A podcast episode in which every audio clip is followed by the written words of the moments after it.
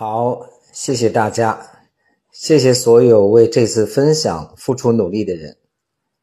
我是胡耀中。我想今天的分享应该是比较特别的。在上一期呢，我讲的是吃喝睡快乐瘦身法，而那种方法呢，需要具体的辅导，所以我们成立了收费的训练营，报名状况很好。那下一期呢，我会跟各位讲辟谷，而辟谷呢也不适合自学，所以为什么说这节课是一个非常特别的课程呢？第一，它承上启下，它和吃喝睡和辟谷，它处在中间的位置。第二，今天晚上的分享，我确定要让所有人都能够学会在家操作这种神奇的轻断食的方法。好，稍后我们的分享正式开始。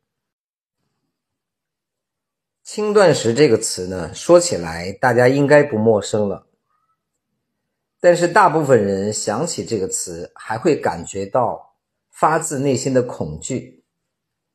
我们对于吃，好像吃多少都认为构不成危险，但是一听说不吃，然后本能的恐惧就产生了。那么我们为什么会恐惧？这些恐惧从何而来呢？我在 PPT 里专门标注，第一个原因是因为不了解。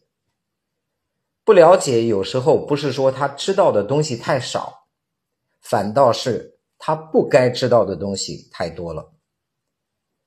我从北方因为雾霾的关系，把家搬到了南方。把我的一个大型的拉布拉多狗也带过来了。到了南方之后呢，不知道是不是水土不服，这个狗身上散发出臭味，而且呢会有皮肤病。那段时间，我们带它到周围的宠物诊所转了一个遍，各种药物、切片、打针等等这些问题依然没有得到解决，所以我跟老婆就商量。不如让它断食吧，啊，这是一种比较好的方法。所以从那段时间呢，每一周我们都给自家的狗狗进行四十八个小时的断食。那么我发现，在断食期间，它依然精力充沛，情绪平稳，并没有表现出什么异常的状态。所以很多人说，那为什么狗这么轻易的就能做到呢？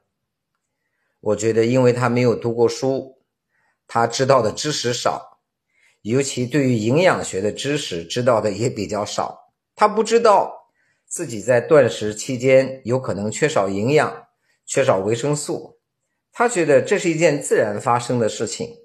所以走到今天，这只狗越来越健康，身上的味道越来越小，皮肤病几乎已经不见了。所以我们看。轻断食在一个狗狗的身上也能够产生奇迹。那么很多人为什么本能的对这种方法会有误解、会恐慌呢？我觉得谈到营养学的盛行，在这里我想说，它可以说功过参半。凡事有阴阳嘛，都是双刃剑啊。营养学在三十年前从美国开始发扬光大。传播到世界各地，当然它有很多的功劳啊。自从营养学普及之后，我们注意到人类的寿命有医学发达的关系，看平均年龄开始延长了。同时呢，在营养学推行之前，当时那种贫血、营养不良的状况，到现在呢，基本上已经慢慢淡出了我们的视野。可是。我说的这是它有利的地方，可是弊的地方是什么呢？我们发现啊，现在的人带病生存的周期很长，从二十多岁、三十多岁就开始有高血压、糖尿病、高血脂啊，包括肥胖之类的症状，然后一直到六七十岁，在这个过程当中，极大的降低了我们的生活品质。而且呢，很多人不得不依赖药物，所以营养学经常提倡的都是补充。如果你去参加营养学的考试，还是那个食物金字塔啊，原来说要提供充足的营养，后来我觉得很多的营养学专家也注意到，营养并不是越充足越好，所以后来开始提出一个新的概念，叫提供适量的营养，均衡的营养。营养学如果教给我们的都是对的，我想今天很多的健康问题应该不会发生。营养学也很少告诉我们，有时候你需要制造一些营养缺口，所以这就是今天为什么我们要讲这种轻断食的养生方法。中医呢认为，实则补之，实则泻之啊，虚则补之。就是如果这个人是实症，又肥胖，红光满面，啊，身上会起一些油痘等等这些，中气十足，这样的话要采用一些泻法。我在前两期的讲座里讲到了，啊，在过去中国包括西方常用的一些泻的方法，比如说，呃，这个。放血、灌肠、催吐，第四个是什么呢？听过我讲座的朋友就知道，就是断食，也就是今天我们讲的这个主题。所以，特别瘦、特别虚弱的人要进补；特别胖、有实症的人，包括很多现在的高血压、糖尿病、脂肪肝这些代谢综合征，它就属于呢。是需要泻的方式啊，代谢综合征我前一期也讲过了，所以中医的这个看法呢，你认同的话，今天我们就对于自己或者家人有实证的、有代谢综合征的，来谈一谈这种泻法的操作。所以不了解是引发恐惧的一个根源，另外一个呢是不习惯。我现在在南方，温度上来了。好像这个疫情的警报啊，正在逐步的解除。今天早晨我在外面遛狗啊，我看到在儿童游乐场的垫子上卧着一只猫，那只猫在那里睡觉，悠然自得。当时我就产生了一个想法，我问我自己，那是家猫幸福呢，还是野猫更幸福？不知道各位同学你是怎么认为的？那如果说家猫比较幸福，对吧？那野猫为什么不愿意亲近人，让人把它领回家呢？如果野猫更自由、更幸福，那么你把这只家猫扔出去，它为什么总能想着办法要回来呢？所以这是什么？这是习惯，他习惯了什么就是什么，不代表哪一个是对的。所以关于轻断食啊。我们看看，它挑战了我们传统认知当中的底线。我们听说人是铁，饭是钢，一顿不吃饿得慌。我们也听说过去啊，有这么多长一段时间，这个人没有进食，身体搞坏了，甚至失去了生命。尤其我们接受了充足的营养这个概念以后，我们总觉得只要多吃一点，总是不吃亏的。所以听说少吃，本能就有恐惧，会不会低血糖啊？会不会头晕腿软啊？会不会造成营养不良呢？甚至会不会导导致脱发呀、便秘呀、例假停止啊？一系列的说法，因为有很多的医生也好，很多所谓的专家也好，他们在没有体验的情况下，发表了很多这方面的言论，告诉你不要轻易去尝试。所以我说，第三个原因叫本能的迷失。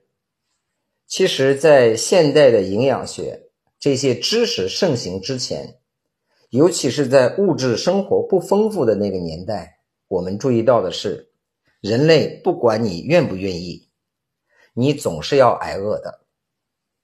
今天打不到猎物要挨饿，今天摘不到果子要挨饿，挨饿对于人类来说是一种常态。所以我们经常看到那个豹子会有挨饿的，你见到豹子有近视眼的吗？狮子也有挨饿的，你注意到狮子有老花眼和鼻炎的吗？发现一旦它的身体处在挨饿的状态，它用来觅食的各种机能就会调整到最佳。可是，一旦它吃的非常饱，啊，我们有个成语叫“饱食终日”。这个时候，你发现那只狮子卧在那里一动不动，啊，处在一种犯困的状态。羚羊从它身边跑过，它也不去追逐。所以，今天现代人的生活方式变化当中，非常重要的一项就是我们不再挨饿了。所以，我们身体里边挨饿的这种基因，世世代代遗传的，它没有了。所以，定期的挨饿，找着挨饿。主动的挨饿，就是我们今天谈的这个轻断食。我会花一个小时左右的时间，把它的实操、它的原理、注意事项以及禁忌，跟各位来做一个分享。那么，什么是轻断食呢？如果你在网上查，你发现概念还是比较多的啊。但在这里呢，我自己给它做了一个定义，这就是今天我要讲的板块。在特定的时间段内，提示是短期，所以叫轻断食；长的话，那个叫辟谷。又到我的专业去了哈。我们下期讲，在特定的时间段之内，完全不进食，这个属于比较严格的轻断食，或者进食少量的低热量食物，目的呢，以达到瘦身和改善代谢的作用。目前直到今天，依然有很多的医生、营养师反对这种操作。但是如果你看新闻的话，各位会注意到一个现象：这个著名影星刘德华啊，所以很多人采访他，发现他长期就在采用轻断食的方案。第一个，他基本上不吃晚餐，所以他的几个影星的朋友都说，刘德华为什么从来没有瘦过？啊，从来没有胖过，始终身材保持的这么好，这就是轻断食的一种操作。同时呢，他经常不吃米饭，以鸡蛋呐、黄瓜呀，然后作为他的断食方案，每天就吃一些这些。这个呢，也是轻断食的一种操作方式。那么，轻断食它的目的究竟是为什么呢？如果各位现在到网络上，或者淘宝上去进行搜索，你一定可以搜索到很多关于断食方面辅导的书籍。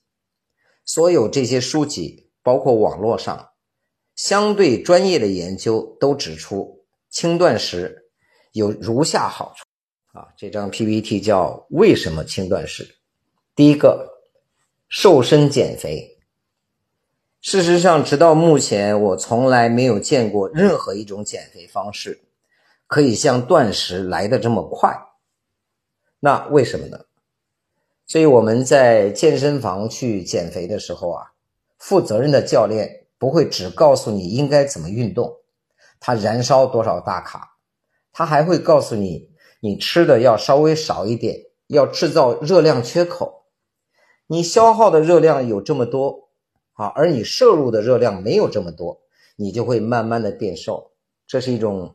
控制热量的瘦身方法，而大家不知道的事情是，如果你去跑步机上从早到晚狂奔，比如十二个小时，当然我相信作为绝大部分人你也做不到，所以基本上能够燃烧将近一公斤的脂肪。事实上这只是一种说法，你真的跑一天，一公斤的汗会出来，一公斤的脂肪还真不一定会燃烧。但是只要你晚上放纵的吃一顿饭，你发现第二天你的体重不变，甚至还有上升。所以所谓制造这个热量的缺口，你知道你吃一个馒头或者一根油条，你需要跑步多久才能把它消耗掉吗？这是一个很辛苦的方法。但是各位一定听说过另外一个词叫基础代谢。什么叫基础代谢？就是我们每天不做什么事情。不刻意的加大运动，甚至躺在这里睡觉，你一天可能有人是一千八百大卡，你像巨石江森可能两千大卡更多，有的人也要达到一千五百大卡。而你在轻断食的期间，完全没有任何的热量摄入，而身体自动的燃烧这么多。任何一个跑步的人、做剧烈运动的人，一天也不可能燃烧这么多的热量。所以，轻断食是瘦身减肥非常好的一种方法。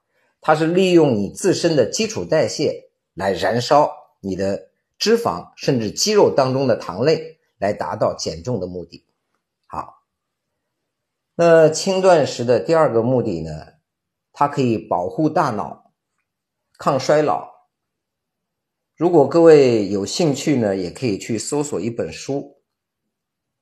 啊，这本书的名字叫《谷物大脑》，是西方。非常奉行、相对权威的一本著作，但是它看起来有一点五色难懂啊，写的稍微有点深，而缺少实操的方法。这里边提到啊，三型糖尿病正在威胁人类，有人听过哈？三型糖尿病呢叫阿兹海默症，用我们最通俗的话说，就是老年痴呆。《谷物大脑》这本书明确的指出。老年痴呆和我们摄入的谷物，然后从中转化的糖类是有关系的，所以定期减少糖类的摄入，可以保护大脑、抗衰老。所以我上一期讲的吃喝睡瘦身法，就是一种断糖的饮食方案，而在轻断食的期间，我们依然采用的是断糖的方式。有人说。糖是我们大脑唯一的能量来源，碳水化合物。直到今天，很多医生都在这么讲。我去年完全断糖一百天，那段时间实在是感觉精力充沛，头脑清醒，睡眠安稳。所以我查了 N 多的资料和数据，再次证明，人在糖类完全断绝的时候，身体会启动脂肪燃烧的功能。从而产生大量的酮体，这种方法叫生酮疗法。这个我上期讲过，这次就不讲了。那酮体呢，可以满足我们大脑供能的需求，而且它又是更清洁的能源。所以一旦你采用轻断食的方式，你的身体就会在二十四小时之内切换为酮体供能，好，把你体内储存的肌糖原、肝糖原。全部燃烧完毕，所以它有利于保护大脑、抗衰老。第三一个呢，它的作用是用来控制糖尿病，帮助降血糖。我们看到有些呃被医生专业辅导的糖尿病患者，或者服用双胍类的药物，或者注射胰岛素，哈。但是是不是所有人都适合注射胰岛素呢？比如说。有些人平时爱吃面条，爱吃米饭，这种人一旦同时发现腹型肥胖，就是腰的周围有点粗的话，这个人进入糖尿病之后啊，我们发现它不是胰岛素分泌太少，反倒是为了消耗这些多余的糖类，它的胰岛素分泌很多，而这个时候呢，因为糖类进入细胞之后，转化成脂肪储存下来。细胞太大了，这个仓库装满了，承受不了了，所以在细胞表面有一层叫受体，就是用来接受胰岛素的东西，就停止分泌，这个叫胰岛素抵抗。身体一方面分泌大量的胰岛素，细胞一边抵抗胰岛素，所以像这种情况，即便注射胰岛素，它也很难康复。但是采用我们叫吃喝睡瘦身这种断糖饮食。包括今天我讲的这个轻断食，可以使你的受体变得更敏感，协助降血糖，甚至于如果推迟的时间足够长，啊，三个月、半年的时间，那完全康复也不是没有可能。接下来一项我们要讲的是排毒和净化脏器。各位一定听过一些传说，说一个道长啊，死后三年尸身不腐。说某一个高僧啊，已经死了二十多年，尸身不腐，所以道家认为啊，我们肠道里边、身体里边有三尸虫，所以在死前如果经过长时间的断食，就可以达到尸身不腐的功效。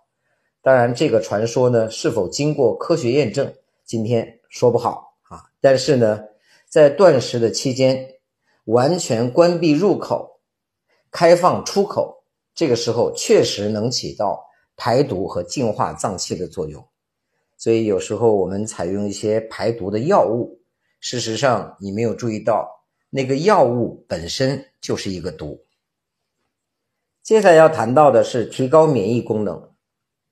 西方包括中国个别的医院实验室都做过这方面的这种测试，包括我们在去年跟苏州大学联合成立了苏州大学北京药中堂非医疗健康干预研究中心，有点拗口哈，就叫速药中心。我们也提出一个概念，当然这个时间上有争议哈，有些说。断食七十二小时重启免疫力。后来呢，有专家站出来说，断食四十八小时重启免疫力。甚至近来也有一些网络文章说，断食二十四小时就重启免疫力。这个时间节点呢是有争议的，可能跟个体差异、数据的这种采集比例不够大有关系。但不管哪一篇论文都明确指出。断食可以协助提高免疫功能。接下来一个作用呢，叫预防癌症。事实上，这种呃吃喝睡瘦身法，我们讲也是生酮吧，断食也是生酮，在西方早就已经用在临床上面了。啊，这个吃喝睡瘦身法在西方推行了九十年，而现在轻断食在西方的临床上也开始应用，因为有相关研究显示。癌细胞有这么几大特性，第一个特性呢叫喜糖，癌细胞非常喜欢糖类，这是它功能来源。所以啊，糖尿病患者得癌症的几率是正常人的两倍。哈，所以断食也好，我们教的那种饮食方式也好，都是断糖的。第二个特性呢，癌细胞厌氧，也就是氧气充足。不利于癌细胞生存，所以我在前两期的节目里讲过，练气功、呼吸吐纳的方法，包括经常到一些富氧的地方，比如森林呐、巴马呀，去待一待，对抗癌是有帮助的。第三一个癌细胞的特性呢，是怕高温啊，包括今天我看台湾关于疫情的一个电视报道也在讲哈。他说：“其实对抗疫情不是靠洗手，啊，也不是靠口罩，他靠什么呢？靠洗热水澡，一定要有高温疗法。呃，高温疗法呢，它最早我第一次接触是源自于日本的医师石原节食，我到日本专门去拜访他，他写的《体温决定健康》，现代人的基础体温普遍都在降低。”所以免疫低下多病，这个偶然会发发烧呢，调节免疫；经常做一些热水的水疗呢，也提升免疫。当然，这不是我们今天讲的主题哈。所以我今天讲预防癌症啊，断食就是断糖，它是一种非常好的方法，已经应用于临床了。那最后一样呢，其实不是最后一样哈。今天时间关系，我就列了这么几样。最后一样呢，就是改善情绪，抗抑郁啊。在中国古时候啊，有一本书叫《大代礼记一本命》啊。这本书里就提到啊，食肉者勇敢而悍，吃肉的人呢，精力充沛，比较凶猛；食谷者智慧而巧。在《淮南子》里说的是食谷者智慧而夭。就是民间的说法，常吃五谷杂粮，哪有不生病的呀？啊，那不吃五谷杂粮呢？啊，我在上一期已经讲过了哈，这里就不多讲。食气者神明而寿，我们把断食的人称为食气者。下一期讲辟谷，主要讲这个主题。不食者不死而神，所以食物和我们的情绪有非常密切的关联。你比如说，这个人不喝酒，对吧？你给他来半斤酒喝下去，一会儿你发现这个人的神志就跟以前不一样了。嗯，所以轻断食呢有很多的意义，尤其对于现代人减肥、改善三高、调节情绪啊、解决代谢综合征，效果。那么目前啊，社会上比较常见的轻断食一共分为哪几种呢？我们由易到难，哈，从容易到难，逐步跟各位来做一个分析。这里边至少有一种，啊，你是可以用得到的。第一种呢，叫指定日期减少进食，比如星期天你跟家人在一起欢聚，啊，你觉得这个断食不太好，你也可以选择周一，形成规律就好了。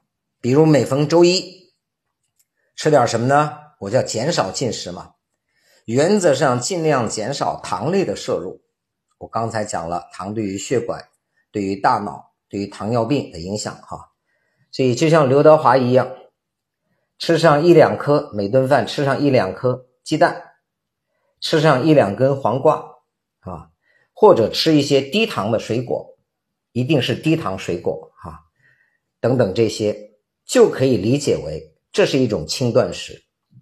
如果让我来定义呢，我这个称之为啊，叫减食。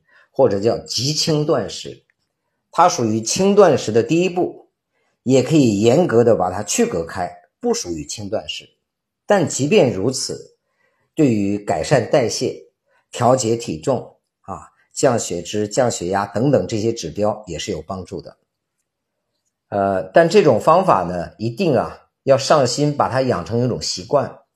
你偶然操作一次，它的作用并不明显。它不像我下一期要跟各位分享辟谷哈，很多的病症和肥胖在几天之内就出现明确的效果。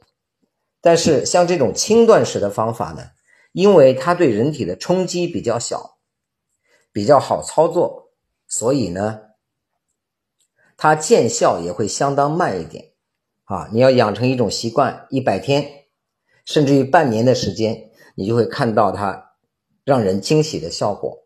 不过好在哪里呢？它的操作难度就比较小。第二种呢是进阶，就是比刚才那个升级一个，我们称之为啊叫十八小时断食法，很多明星也在用，在临床营养里边也有人提到这种叫八小时进食法。这里边我们了解一下身体的机制。尤其各位吃到这些精白米、精白面，啊，它们淀粉类的食物啊，进到体内就会转化为糖。糖呢进入细胞之后，如果你不能及时的消耗掉它，身体就会把它转化为脂肪储存下来。所以腰围大的人，一般要么是爱喝酒的，啊，要么是爱吃甜食、面食这些东西的，绝大部分情况下。属于这个板块，所以糖类变成脂肪储存之后，你再想调取这个脂肪出来，就是一个比较复杂的生理生化进程，就是操作起来会比较麻烦啊。所以，如果想预防肥胖，或者通过时间来改改善肥胖，八小时进食法是一个不错的选择。如何操作呢？你把一天里边所有要吃的食物。在八个小时，甚至于把它压缩到六个小时之内，把它给进食完毕。早晨如果七点吃饭，中午呢一点吃饭，其他的时间就不再进食任何的食物。啊，呃，它是十八小时断食法，原则上整个不进食的时间需要维持十六到十八小时。那么，为什么这么做呢？因为我们体内啊，这些糖进入之后，在变成脂肪之前，它们会储存在肌肉和肝脏当中，在医学术语里边叫肌糖原和肝糖原。这些东西下一步会变成脂肪，慢慢的储存。而肌糖原和肝糖原在人体进入完全不进食的状态的时候，身体就会调取它们，拿来优先使用。而这个使用的周期是多久呢？基本上十六到十八个小时，你体内储存的糖原就全部消耗完毕了。所以，采用这种饮食方法的人，除非是特殊的基因，你很难变成一个胖子啊。呃，那么断哪一餐呢？这里也跟各位做一个分享哈。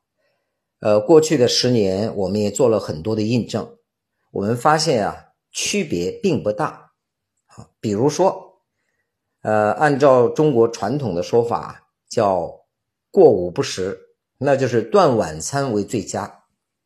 但今天讲的是都市人的轻断食养生，都市人一般晚上啊，容易暴饮暴食，尤其是有一些应酬，有一些商务谈判。所以你让他断晚餐就很困难。那么这里呢，我提醒大家，断早餐也可以。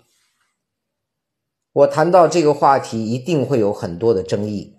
很多人说中医说了呀，早餐要像皇帝一样，一定要吃饱，要吃好。西医也说了，如果不吃早餐呢，会减少基础代谢，会形成胆结石。第一个呢，这是我们接受的教育系统不同。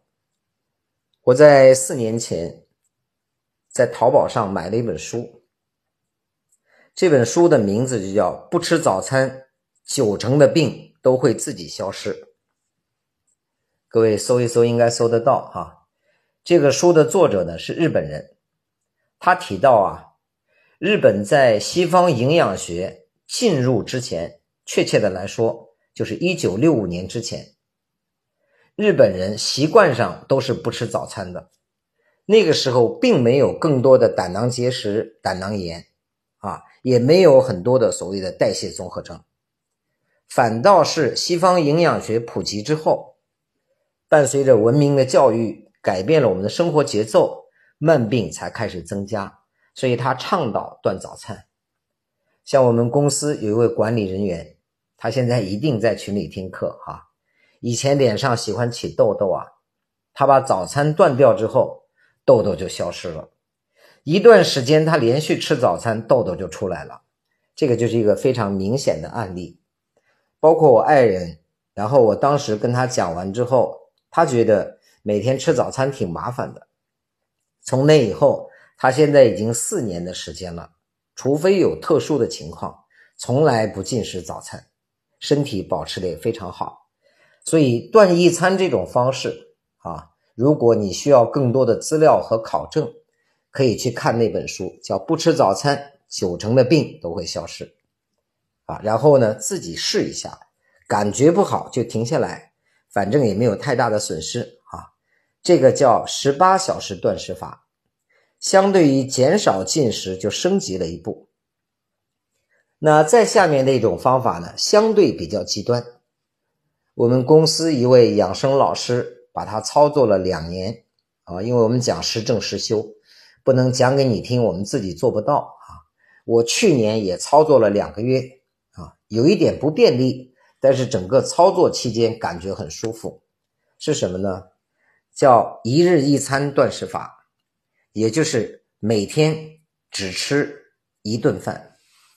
我当时习惯上是只吃午餐。甚至日本有位专家说，只吃晚餐也是一种不错的方法。那提到这种方法呢，我想大部分人第一个疑虑是会不会损伤身体，第二个疑虑是会不会饿。好，这里我跟各位分享一下，因为我做健康管理有十年的时间了，所以在前边的几年啊，也到处去拜佛求经啊。那个时候去日本，去台湾。来回跑了这么好几趟，想看看有哪些先进的方法是值得我们借鉴的。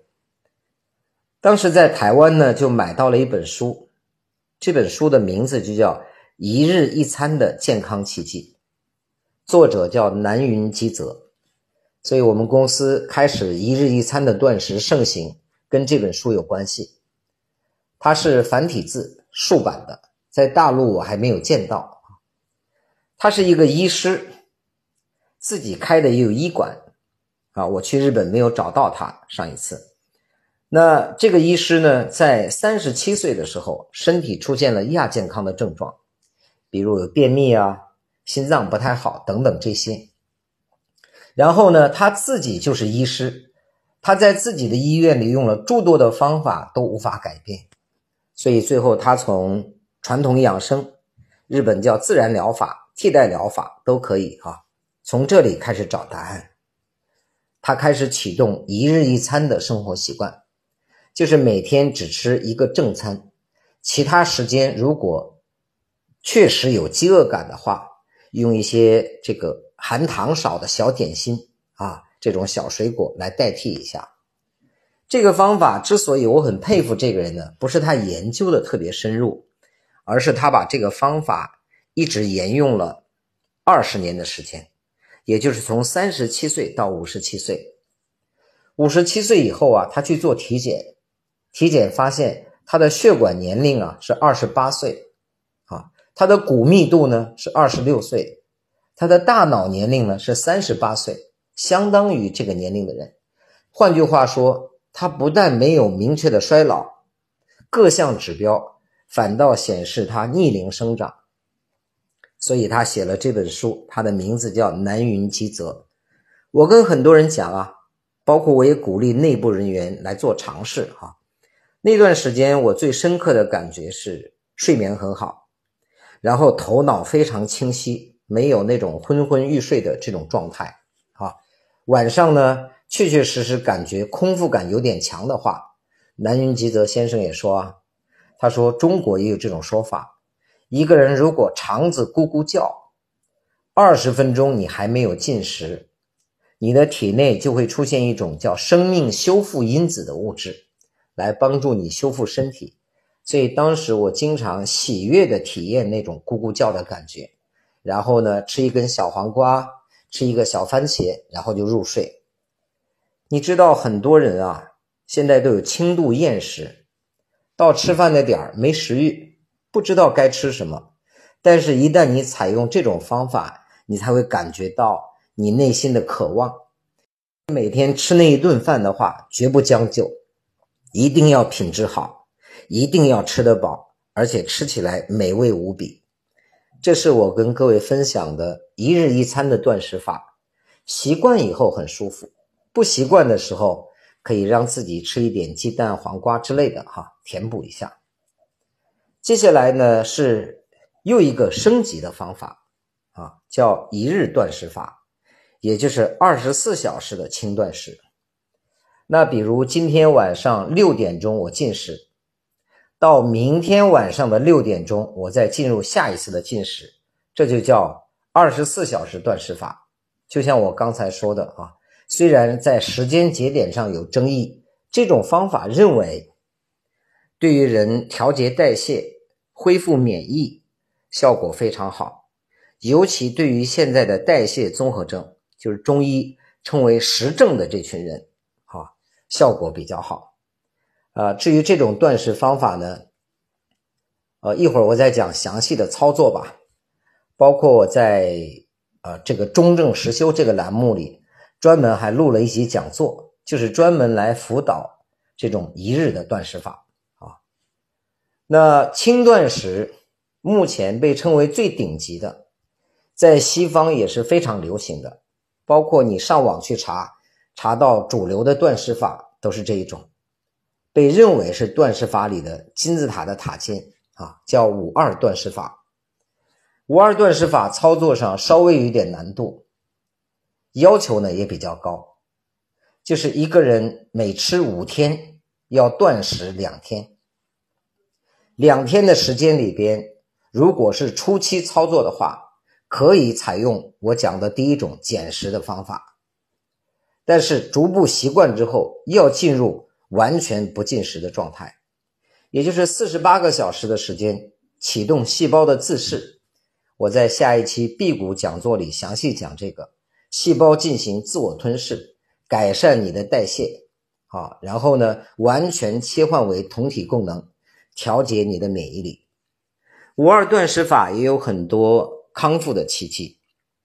很多高血压、糖尿病、肥胖，他们被医生判断为必须终身服药啊。但是你会发现一个现象，他用五二断食法三个月之后，他的腰围少了好几公分，然后脸上的油啊、痘痘啊，所有这些都消失了啊，而且很多的慢病症状得到改善和控制。但这种操作方法，我非常客观的说啊，它对于初期学轻断食的人来说是有一点难度和压力的。你像我们是经骨的啊，七天呀、十四天的不吃，操作这种两天就比较轻松。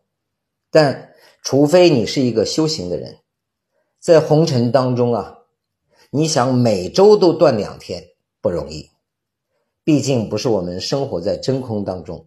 今天有宴会，明天呢有喜酒，后天呢老朋友来访，你发现这个操作难度系数就比较大。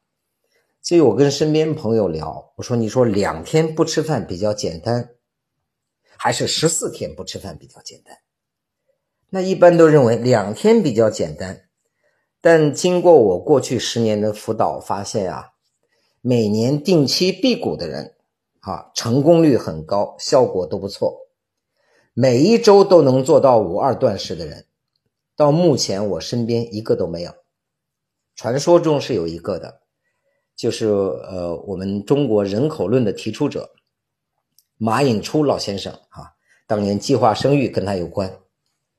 马老先生呢，一辈子也经历文革啊，也经历过动荡的时代，依然活到了百岁高龄。他在老的时候，有人问他：“你长寿的秘诀是什么？”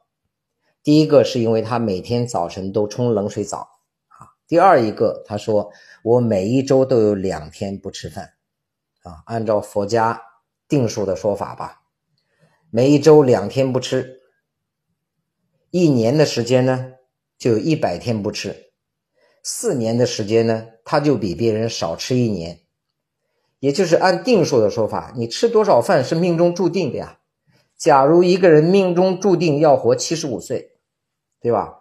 但是他每周都少吃两天，那这个定数就改为一百岁嘛。当然这是宗教的说法哈。但马老先生践行了一辈子不容易，有兴趣的，尤其是身体已经有病症的，我觉得值得尝试。好。那接下来还有一点时间呢，跟各位来分享啊，轻断食操作的注意事项啊。第一个注意事项，一定要做好充分的心理准备。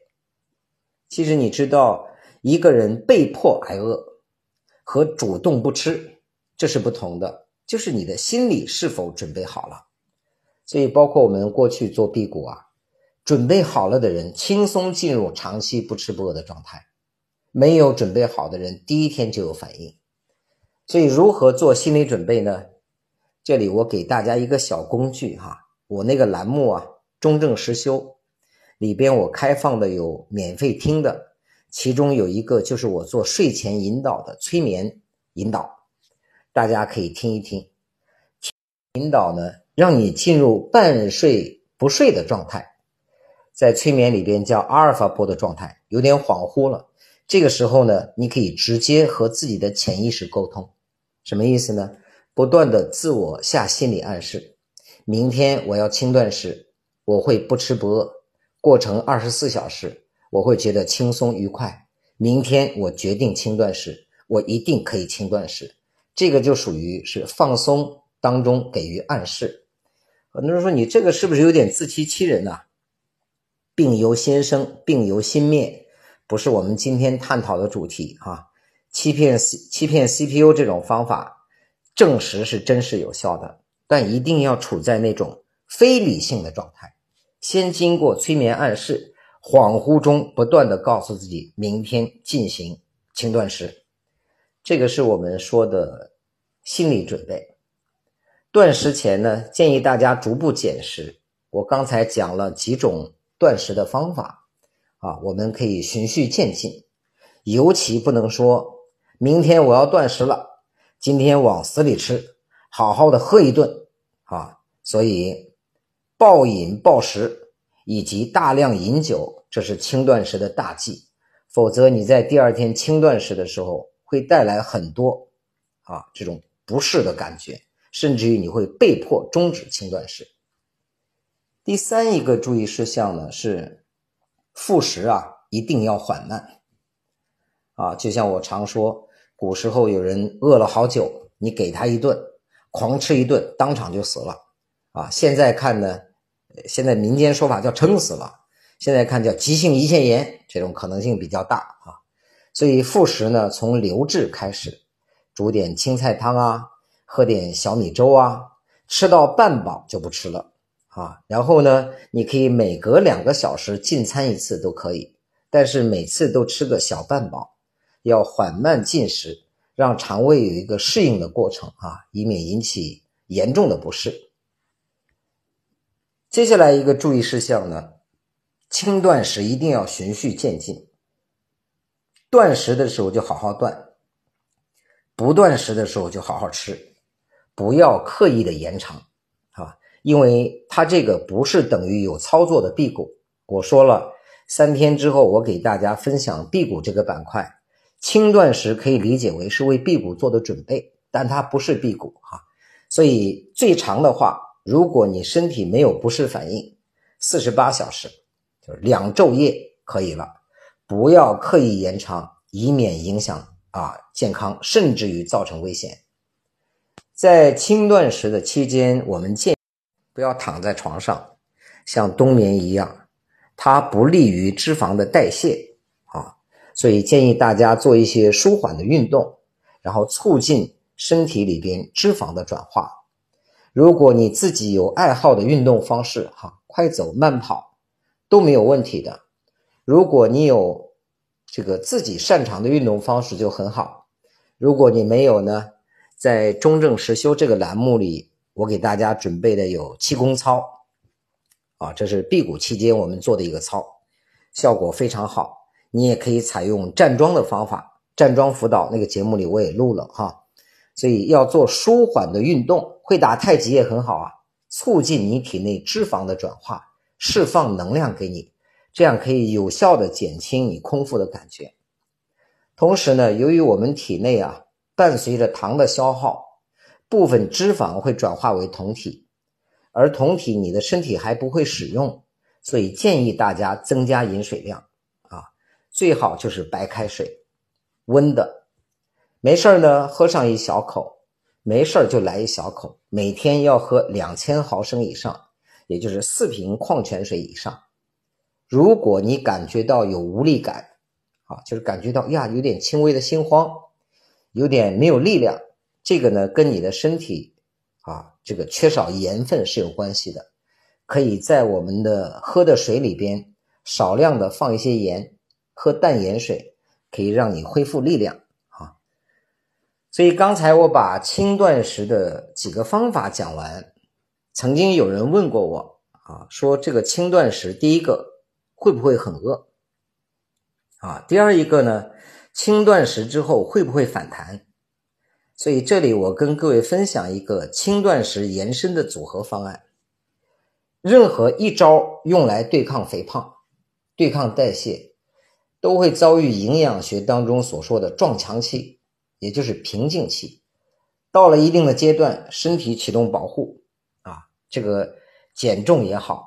啊，调指标也好，作用就变得很有限，所以一定要打组合拳来突破身体的节奏。所以第一个我推荐的方法呢，依然是回到我前天讲过的吃喝睡快乐瘦身法，以脂肪啊、蛋白质啊、青菜、纤维为主要的饮食原料。然后呢，一旦你用这种饮食方式，今天我不再重复讲了，有兴趣的可以去听哈。一旦你采用这种饮食方式，身体就从糖供能切换为酮供能，而酮体供能的时候，很多人会发现，因为血糖不会快速波动，他就直接没有饥饿的感觉，断食可以自然发生。就是这个人觉得算了，要么今天我就先不吃了吧，这一天就不吃了。而且不会有饥饿感，所以吃喝睡上一期班已经爆满了哈，我们呃确定不能再接收了，就叫吃喝睡啊减肥降糖训练营。下一期的训练营我们截止报名时间是三月的十二号啊，还有十几天的时间，大家可以到那里去报下一期了。这是吃喝睡的让断食自然发生的这种诱导方法。第二种一个呢，第二种一个哈，就是多次的轻断食，比如每周都进行一天，逐渐延续到两天的轻断食。这样的话，你的身体就会习惯随时把你储备的脂肪拿出来做使用啊。这样的话呢，就为下一步，比如有些人特别胖，同时伴有一些三高啊、鼻炎呐，就像我当年吧，是吧？高血压、脂肪肝、血脂稠、动脉硬化。鼻炎、肠炎、脚气、脂肪肝，是吧？这个胃出血、肩周、颈椎、腰椎、心脏病啊。假设你还有很多的慢病症状，那是需要辟谷的啊。三天以后我讲那个板块，多次的轻断食可以为辟谷做好你心理和身体的准备，让身体和心理都有一个适应的过程，你就不会那么恐慌啊。所以我推荐的整个的防止反弹的组合方案是什么呢？首先，第一步最好是采用新能源的方式啊，这个概念纠正一下哈。新能源是我开的线下课，线上它就是吃喝睡一个意思，就是断糖。采用这种方式呢，一段时间之后，身体对饥饿就不敏感，然后就进入第二个阶段轻断食，尝试一天到两天的断食方案，再次急剧的让体重下降。轻断食之后，慢慢的身体习惯了酮体供能，可以在有辅导的情况下进入辟谷状态。而目前辟谷最诟病的啊，第一个就是没有辅导，它容易出危险了，每年都有人因为这个而死亡啊。另外一个最大的问题就是辟谷会反弹的问题，所以辟谷之后继续采用新能源饮食，就是吃喝睡，维持在酮体和断糖的状态。这样的话呢，身体就不会反弹。一旦你的体重各项指标完全进入了你满意的状态，这个时候可以恢复正常了。但所谓的恢复正常，我们叫低碳饮食。低碳饮食不是说你完全不能吃碳水，减碳水的摄入量，尤其是精致碳水。我在六年前的课堂上就讲。我说，目前最严重的垃圾食品排名第一的是什么？他们说不知道，方便面、油条。我说排名第一的是米饭和馒头。全场哗然。六年前我拿不出太多的证据啊，看了少量的这方面的报道。因为精致米面称之为叫血糖过山车，它是引起肥胖、血管炎症、指标异常、糖尿病。非常重要的一个杀手，在后期低碳饮食的过程当中，如果各位觉得没有碳水确实不过瘾，今天不讲这个了哈，碳水是让人上瘾的东西，那么你也可以采用红薯、玉米、燕麦、糙米、土豆等等这些我们称之为低 GI 的食物，就是低升糖指数。它不会让你的血糖快速飙升，因为里边富含纤维，而我们的精致米面里是去掉纤维的。这个就是我们所说的低碳饮食，它可以保证你不容易发胖，不会高血糖，不容易引发血管炎症和心脑血管病。所以这是跟大家汇报的关于轻断食延伸组合的方案。等一会儿呢，我们会设置提问的环节。如果各位有相关的问题，可以问我。但这里在最后啊，我一定要讲一下，哪些人不建议轻断食。不是所有人都适合轻断食这种方式的啊。第一个，一型糖尿病病人不建议采用轻断食的方法，因为一型糖尿病基本上都要依赖胰岛素，它的胰腺功能又不能修复，它跟病毒啊。这个药物啊，这个事故啊，跟这些有关。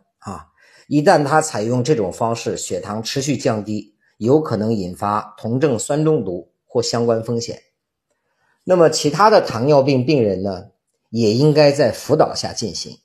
就是在座的如果有这个高血糖的人哈，嗯，尤其是在服用药物的，不要贸然采用这种方法，可以联系一下客服咨询。在他们的辅导下进行啊，以免发生这个不当风险。好，低血糖时常发作的人，其实低血糖很多，他们不敢来辟谷，但我经常说呀，辟谷一次性根治低血糖。低血糖是因为你的身体不能够调取脂肪作为能量，当你的糖不够的时候，低血糖就发作了。就像我讲三高那一场说，低血糖一旦发作，当下对你的五脏和大脑就造成伤害，它是很严重的一个事情啊。所以低血糖时常发作的人也要在辅导下进行操作啊，不能够自行操作，这是一个非常重要的提示。怀孕期间，啊，正要准备生宝宝和极度瘦弱的人，有的人揭了皮就变成骷髅了，不适于操作，因为这种方法呀，它也没有经过什么气功啊，很多的辅导，最简单的就是要逼迫你的身体燃烧脂肪来作为能量，而极度瘦弱的人脂肪储存不足不足啊，啊，他容易发生晕倒啊，或者其他的一些事故啊。有严重胃病的人，尤其是胃糜烂、胃溃疡、胃出血，有严重胃病的人不建议采用这种方式。你包括断食，在日本也用来治愈胃病啊，因为它可以改善情绪嘛。胃病是情绪病啊，但是呢，日本临床上也发现，有一百五十分之一的胃出血的几率，就是胃部引发大出血。虽然在医疗事故的层面吧，一百五十分之一这个比例不算高啊，但毕竟啊，你在传播这种方式的时候，如果引发这种事件，那是一个很遗憾的事情。所以有重度的胃病、胃溃疡、出血的人不可以采用。十六岁以下不建议采用。时间有限啊，一会儿要进入答疑，我就不在这里一直去讲它的原因。七十岁以上的人群也不建议采用，一般我们建议中青年人啊。其他医生提示的，假如你身边有医生，你有一些重大的疾病啊，就是会导致急救啊啊这个死亡啊，甚至其他风险的，这些都不建议采用这种方法。这是今天晚上跟各位来分享的关于都市人的轻断食养生。最后呢，在大家问答之前，再次强调哈，那个上一期吃喝睡瘦身，大家报的很快，那个确定已经结束了，而且这个系统里边没有办法更改日期啊，因为提前还要做几天的准备嘛，大家可以报下一期。同时呢，也希望各位把这种养生方法动动手，分享给身边更多的人。那三天以后呢，跟各位分享辟谷。到时候我们可以进入啊更深层次的沟通。那接下来呢，我来看一看大家的留言。今天好像留言蛮多的哈，找一找，不知道会遇到谁，看看大家有什么问题，跟各位做一个分享。我们稍等一下。